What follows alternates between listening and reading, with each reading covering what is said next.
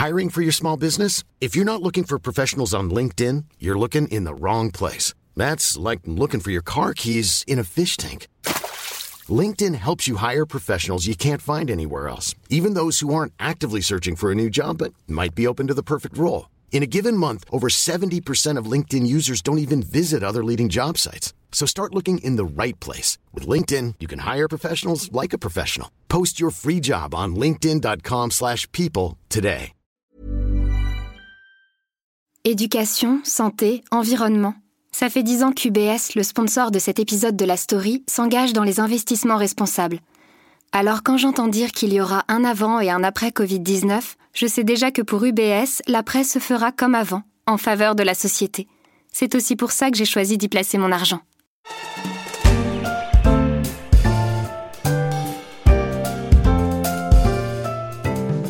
Il y a quelques semaines, je suis tombé sur un article du site Actualité consacré au marché de la littérature et du livre en France. Il listait les 30 succès de librairie en 2018. On y trouve notamment un classique indémodable, Le Petit Prince. Une drôle de petite voix m'a réveillé. S'il vous plaît, dessine-moi un mouton. Hein? Dessine-moi un mouton. Mais ce qui m'a le plus marqué, c'est de voir que sur les 30 livres, on retrouvait 4 tomes de la saga Harry Potter. It's Leviosa, not Leviosa. Et là, je me suis demandé si l'arbre J.K. Rowling ne cachait pas la forêt dans la littérature adolescente. Je suis Pierrick Fay, vous écoutez La Story, le podcast d'actualité des échos, et je vous invite à prendre votre livre et à l'ouvrir page 12 pour faire un point sur l'un des pans les moins dynamiques de la littérature jeunesse. Les ados auraient-ils tourné la page? Pour les éditeurs, la question est cruciale, notamment en cette rentrée scolaire, alors que 38% des livres pour la jeunesse sont vendus au dernier trimestre de l'année, dont 17% sur le seul mois de décembre. Si le secteur des livres pour les plus jeunes résiste plutôt mieux que celui des livres en général, plus nos petits bouts de chou grandissent et moins ils lisent, du moins en dehors des livres à lire pour l'école. En 2018, les livres jeunesse ont enregistré une progression de près de 2%, contre une hausse inférieure à 1% pour l'ensemble de l'édition. Sans doute parce que chez les plus jeunes, ce sont les parents qui achètent les livres sans demander leur avis à leur progéniture. En revanche, les livres dédiés aux jeunes ados et jeunes adultes ont du mal à émerger une fois passé le mirage Harry Potter. C'est ce qu'a constaté pour les échos Fanny Guillaumard, à se demander si les livres pour ados ne font plus recette. En tout cas, il s'en vend moins. Donc, je vous cite une étude de GFK. En 2018, les ventes de romans pour ados ont baissé de 7% par rapport à 2017, ce qui donne 5 500 000 exemplaires de vendus. Bon, en 2008, on n'atteignait pas les 4 millions, mais les éditeurs s'accordent pour dire que le marché est en berne. Quand on compare par rapport aux livres pour les 8-12 ans, il se tire à 12 millions d'exemplaires, donc plus du double que le marché pour ados. Alors justement, Fanny, pourquoi est-ce que les ados décrochent? Alors la raison numéro 1 qu'on me cite, c'est la concurrence des écrans. Passé 13 ans, on préfère souvent euh, surfer sur les réseaux sociaux ou regarder des films et séries télé. Le Centre national du livre a sorti en mars une étude sur le rapport des jeunes à la lecture. Et en moyenne, les 15-25 ans passent près de 15 heures par semaine sur Internet, prioritairement sur smartphone, ce qui laisse peu de place à la lecture. Fanny, vous avez appelé plusieurs maisons d'édition pour essayer de comprendre ce phénomène. Alors, comment est-ce que ces maisons travaillent pour essayer de relancer les ventes? Eh bien, plutôt que de subir la concurrence des écrans, elles essayent de se mettre à la page, ou plutôt euh, au bon anglais, par exemple, les éditeurs comme Hachette regardent de près ce qui se passe du côté du jeu vidéo. Par exemple, euh, l'année dernière, Hachette a acquis la licence du jeu Fortnite pour vendre des livres dérivés. Fortnite, un énorme succès d'édition dans le jeu vidéo. Son éditeur américain Epic Games avait annoncé en mars avoir atteint les 250 millions de joueurs dans le monde. Oui, ça marche très bien, mais la grande nouveauté, c'est surtout Netflix. Chez Hachette, 2019, c'est vraiment l'année Netflix. Et euh, sa stratégie, c'est de publier des spin-offs des séries les plus populaires. Donc rien qu'en 2019, Hachette édite euh, Stranger Things, Sabrina, deux tomes de Riverdale, avec en octobre la sortie du troisième tome, et Lost in Space en fin d'année. Pour 13 Reasons Why, le livre existait avant que Netflix l'adapte, et Hachette n'a eu qu'à changer la couverture en mettant une image du film. Résultat, le roman est resté dans le top 3 des ventes jeunesse grand format pendant plusieurs semaines. C'est-à-dire que si je comprends bien, très souvent, euh, on a un livre qui va être adapté par le cinéma ou des séries. Là, c'est l'inverse. On a une série et on crée des livres autour de ça? Oui, exactement. Des livres adaptés, c'est-à-dire qui vont se démarquer, qui vont par exemple se situer avant la série, ou après, à côté, ou expliquer la série. Alors j'ai regardé euh, la trilogie du Hobbit en DVD avec mon fils. Euh, euh, impossible de lui faire lire le livre derrière parce qu'il m'a dit bah c'est bon, j'ai déjà vu. c'est à double tranchant quand même cet intérêt des éditeurs pour les séries ou, ou, les films. Ah, c'est vrai qu'il y a un vrai risque que le film vole la vedette au livre. J'ai entendu certains lecteurs dire que pour comprendre le livre qui s'inspire de la série, il valait mieux avoir regardé la série avant. Mais quand on regarde le top 3 des romans ados les plus vendus en 2018, on voit que les films et séries soutiennent des vieux succès de librairie, donc aident à vendre. Donc le livre en haut du podium, c'est Nos étoiles contraires. Le roman est sorti en 2012, c'est un best-seller. En 2014, il est adapté en film, c'est un box-office. Et aujourd'hui, le succès n'est pas tombé. Et puis ensuite, euh, le deuxième livre, c'est 13 Reasons Why. Lui a été publié en 2007 et adapté sur Netflix en 2017. Résultat, c'est le deuxième roman ado le plus vendu en 2018. Et le troisième, c'est Le Labyrinthe. Le livre a été publié en 2009 et popularisé par le film en 2014. Et donc aujourd'hui, troisième sur le podium. Après, quand un livre est adapté d'un film, les éditeurs cherchent à s'en démarquer. C'est ce que m'expliquait la directrice d'Achète Roman, Cécile Terouane, pour les livres des films Disney. Aladdin en mai ou Le Roi Lion en juillet ont été publiés quelques semaines avant la sortie en salle. Donc les livres profitent de l'effet d'intrigue autour du film, ils font de la pub pour le distributeur, et si le film ne fonctionne pas, le livre n'en pâtit pas. Et puis on peut aussi parler des mini-bandes annonces euh, des romans que produisent des maisons d'édition. Elles reprennent les codes du cinéma pour attirer les jeunes.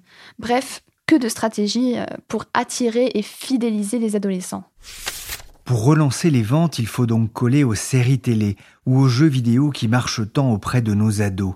C'est la stratégie de 404 éditions filiales du géant Editis qui se présente comme la maison d'édition de la culture geek. Lucie Levron, éditrice chez 404 éditions, est revenue pour la story sur la genèse de cette jeune maison d'édition lancée il y a quatre ans. Euh, elle est née d'un constat que euh, finalement la culture euh, geek, dans son sens vraiment large, hein, pas uniquement jeux vidéo, mais en partie, devenait finalement tendance. Et par là, je veux dire, devenait moins obscur, moins laissé de côté, et que finalement les gens étaient en demande de, de produits, de de romans, de beaux livres, de choses un peu drôles, de choses nouvelles en fait. Et du coup, on s'est dit mais euh, mais il faut faire quelque chose avec ça. Et, euh, et par ailleurs, nous, on, était très demandeurs nous-mêmes de ce genre de, de, format en fait. Donc on s'est dit mais c'est super, il faut tout de suite euh, foncer pour attraper le client tant qu'il est prêt quoi. L'objectif, c'est aussi de faire revenir les, les jeunes à la lecture? Oui, c'était surtout aussi de faire le lien en fait avec YouTube, avec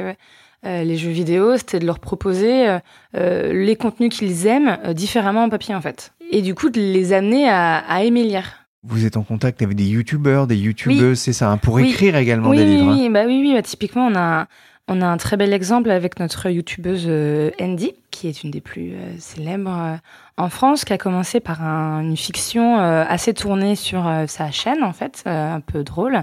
Et en fait, là, elle a fait un deuxième titre qui est une totale fiction, euh, ambiance euh, horreur, qui est vraiment de la pure euh, création et ses fans ont, adoré en fait. C'est un livre quand même de 330 pages qui est un beau bébé et, c'est génial parce que du coup on voit ces jeunes ados qui sont en train de dévorer le livre grâce à elle en fait. Le public, il a quel âge en moyenne? Ben là, du coup, en fait, ses fans, je dirais que la tranche d'âge tourne autour de peut-être 13-15 pour les plus âgés mais avec ce livre, elle a touché vraiment une population euh, beaucoup plus vieille également. Quels sont les best-sellers de, cette jeune maison d'édition? Eh bien, ce titre-là, justement, La pire soirée de ta vie de, de Andy, là, qui est sorti euh, en avril.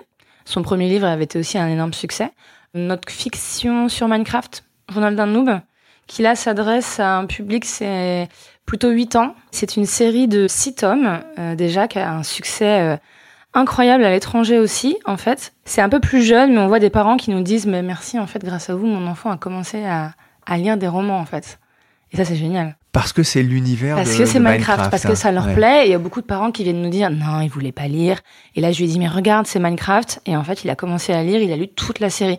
Et le premier tome représente 300 pages, donc euh, c'est génial de voir ça. En parallèle, vous avez créé un site 404 Factory, en, quoi ça consiste? Alors, il s'agit d'une plateforme d'écriture en ligne qui est destinée vraiment aux geeks pour qu'ils puissent écrire sur des sujets qui les passionnent.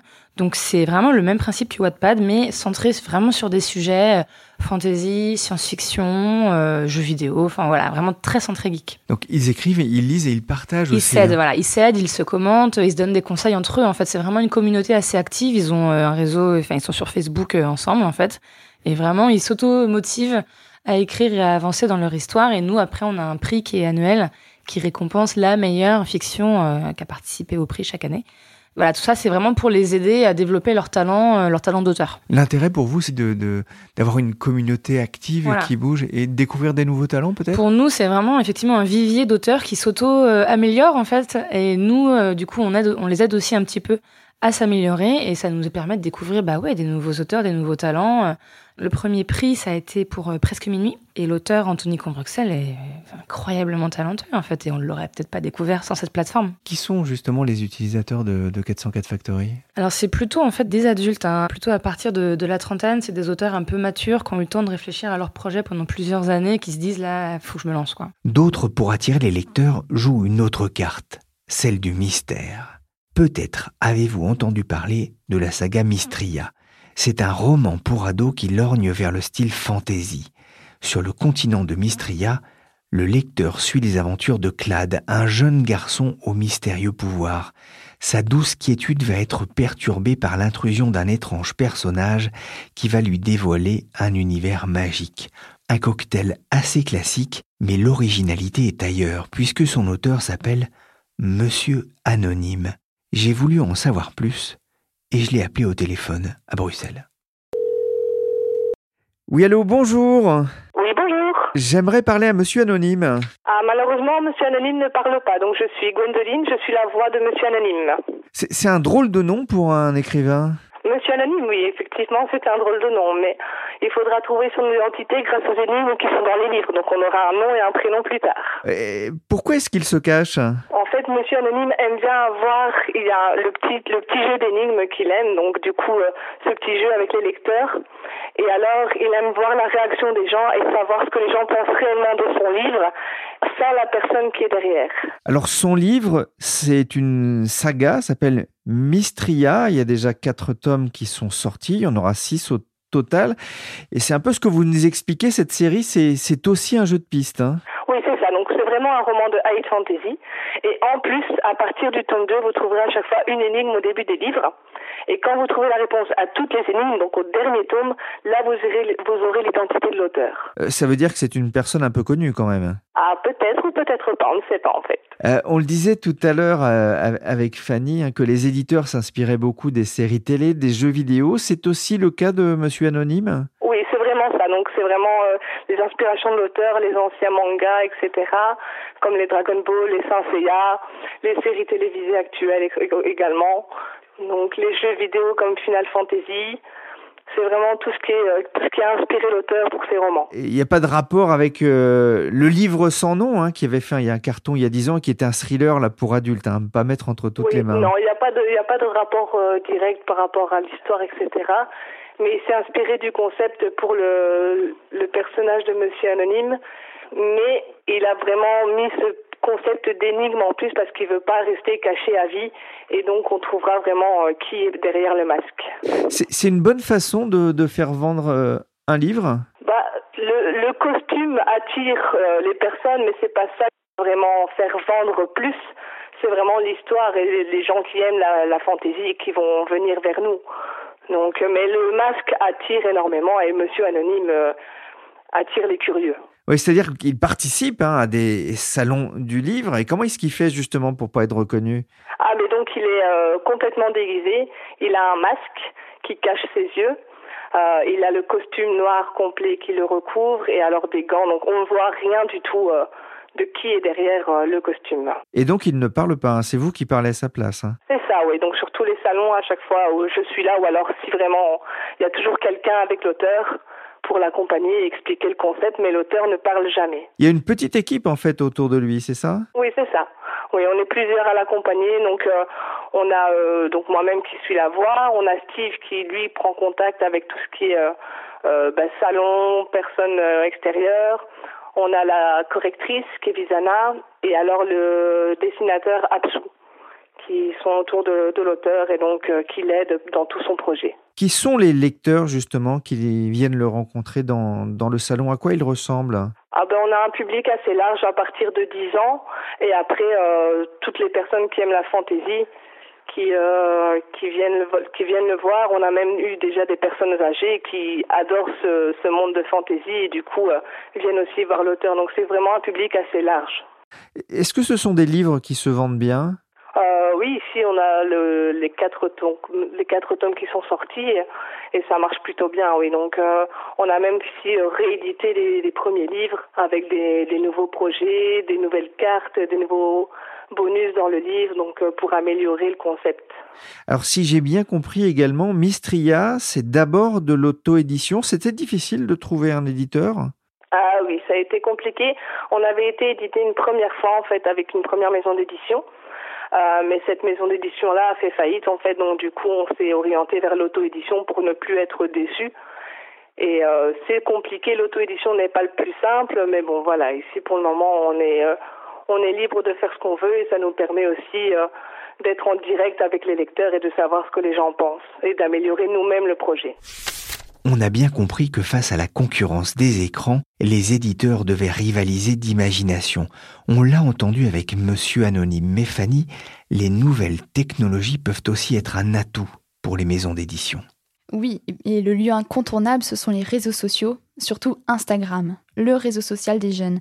La maison d'édition Rajo, par exemple, qui sort une, petite centaine de titres par an, a sa propre community manager depuis trois ans. Chez Hachette Roman, l'équipe de 13 personnes compte 5 personnes à la communication et 80% de la communication est digitale. Chaque jour, elle poste un contenu différent pour Facebook, Twitter et Instagram.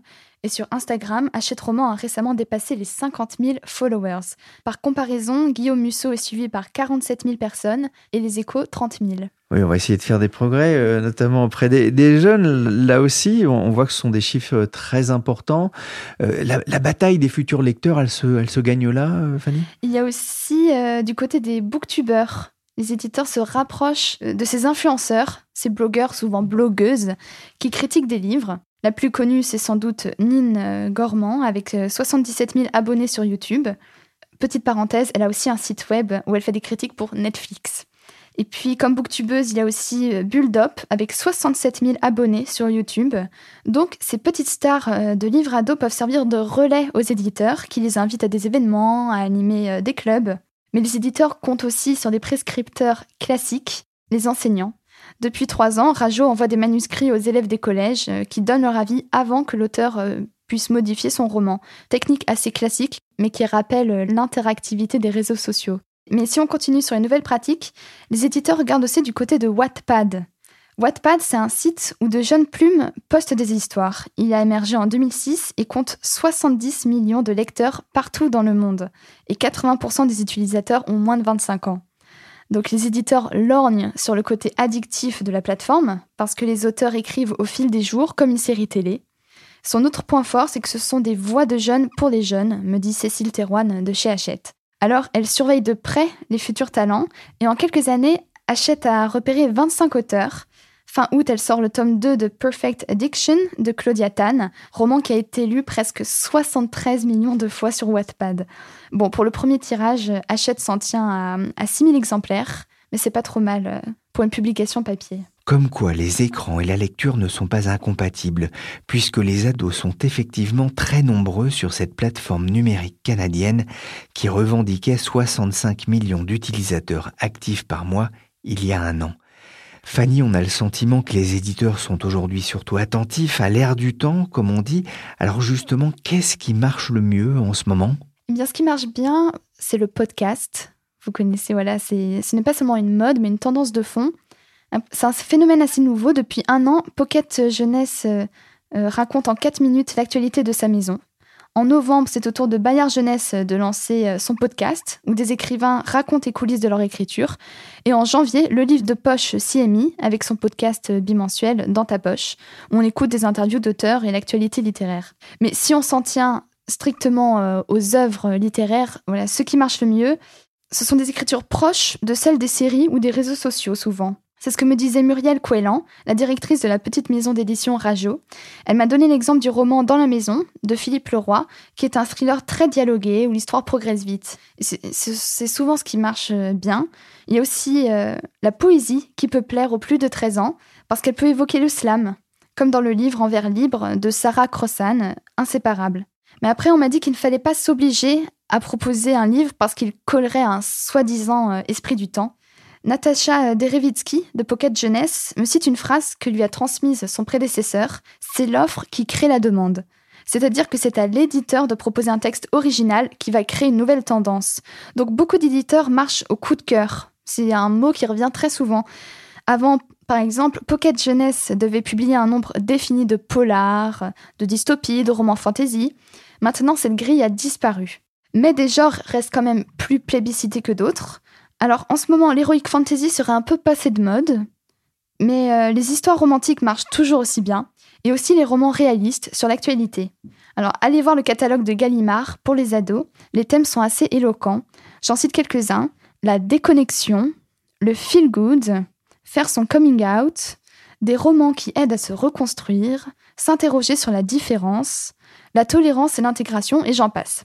Bref, pour parler aux ados, il faut parler de la vraie vie, mais quand même, cette vie euh, est beaucoup consacrée aux écrans. Oui, j'avais l'impression d'entendre, je sais pas, les guides marabouts, ou là où on avait les, ensembles de guides pratiques pour apprendre à bien vivre et à mieux vivre. C'était plutôt pour les, personnes euh, de 45 ans en quête de reconversion. Euh, Fanny, votre roman ado favori, c'est lequel? Oula, j'ai un peu honte de le dire, mais c'était Le journal d'une princesse de Meg Cabot sur une adolescente qui vivait à New York. Merci Fanny Guillaumard aux échos, merci Lucie Levron chez 404 éditions, et merci à Gwendoline, la voix officielle de Monsieur Anonyme. Le tome 5 de Mystria doit sortir entre fin octobre et début novembre 2019. La story, le podcast d'actualité des échos, s'est terminé pour aujourd'hui. L'émission a été réalisée par Nicolas Jean et Adèle Itel avec Michel Varnet. Vous pouvez retrouver tous nos épisodes sur vos plateformes de podcast préférées. Pour l'actualité en temps réel, c'est sur leséchos.fr.